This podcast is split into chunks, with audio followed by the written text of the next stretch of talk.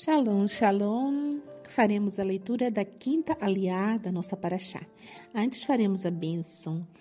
Baruch atah Adonai Eloheinu melech haolam asher bahar banu mikol hamin venatan lanu et torato Baruch atah Adonai noten hatorá.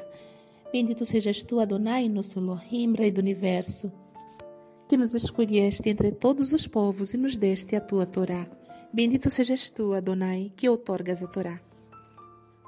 No vigésimo dia do segundo mês do segundo ano, a nuvem foi retirada de sobre o tabernáculo do testemunho, e o povo de Israel moveu-se em estágios desde o deserto do Sinai. A nuvem parou sobre o deserto de Paran. Assim, deram início à primeira jornada, de acordo com a ordem de Adonai por intermédio de Moshe. À frente seguia o estandarte do acampamento dos descendentes de Yahudá, cujos grupos seguiam à frente. O grupo estava a cargo de Nachshon, o filho de Aminadav. O grupo da tribo dos descendentes de Issachar estava a cargo de Netaniel, o filho de Tsuar. O grupo dos descendentes de Zvulon estavam a cargo de Eliave, o filho de Elon. O tabernáculo foi desmontado e os descendentes de Gershon e os descendentes de Merari partiram carregando o tabernáculo. Em seguida, o estandarte do acampamento de Reuven seguiu adiante, de acordo com os seus grupos. Esses grupos estavam a cargo de Elitzur, o filho de Shedeur. O grupo da tribo dos descendentes de Shimeon estavam a cargo de Shemlumiel, o filho de Tzurishadai.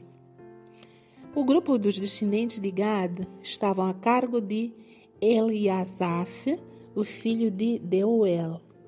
Em seguida, os descendentes de Kehat partiram carregando o santuário para que o tabernáculo fosse montado no acampamento seguinte antes de eles chegarem.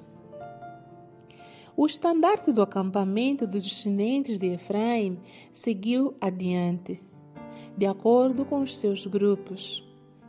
Seu grupo estava a cargo de Elishama, o filho de Amihud. O grupo da tribo dos descendentes de Menashe estava a cargo de Gamliel, o filho de Pdatsur. O grupo dos descendentes de Benjamim estava a cargo de Avidan, o filho de Gideone.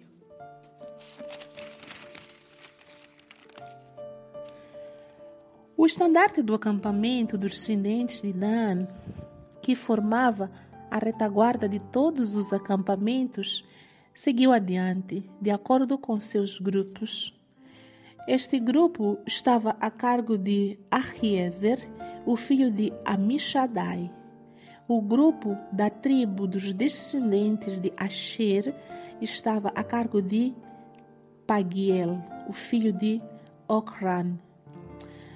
O grupo dos descendentes de Naphtali estava a cargo de Ahira, o filho de Enan. Desse modo, o povo de Israel viajava em grupos. Assim, eles se moviam para adiante. Moshe disse a Rovav, o filho de Reuel, o Midiani, sogro de Moshe. Estamos de partida para o lugar sobre o qual Adonai disse: Eu o darei a vocês. Venha conosco e nós o trataremos bem, pois Adonai prometeu coisas boas para Israel. No entanto, ele respondeu: Não irei. Voltarei para minha terra e para meus parentes. Moshe continuou: Por favor, não nos deixe, pois você sabe o que temos de acampar no deserto. E você pode ser nossos olhos. Se você for conosco, qualquer bem que Adonai fizer por nós, faremos o mesmo por você. Assim, partiram da montanha de Adonai e viajaram durante três dias. À frente deles, na jornada de três dias, iam a arca da aliança de Adonai, à procura de um novo lugar para parar. A nuvem de Adonai estava sobre eles durante o dia, quando saíam do acampamento. Amém. Abraha após a leitura. Baruch atah Adonai, Eloheinu melech haolam, asher natan lanu torat emet, v'hayeu lanatan betoheinu. Baruch atah Adonai noten a Torá. Bendito sejas, Adonai nosso Elohim, Rei do Universo, que nos deste a Torá da verdade e com ela a vida eterna plantaste a nós. Bendito sejas tu, Adonai, que outorgas a Torá. Amém.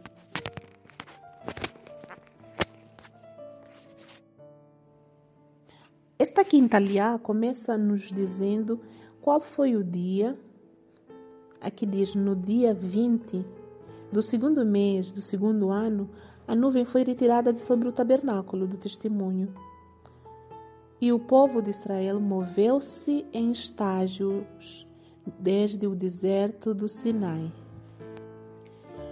Conforme nós vimos na aliá anterior, o povo de Israel somente se movia quando o Eterno dava ordens.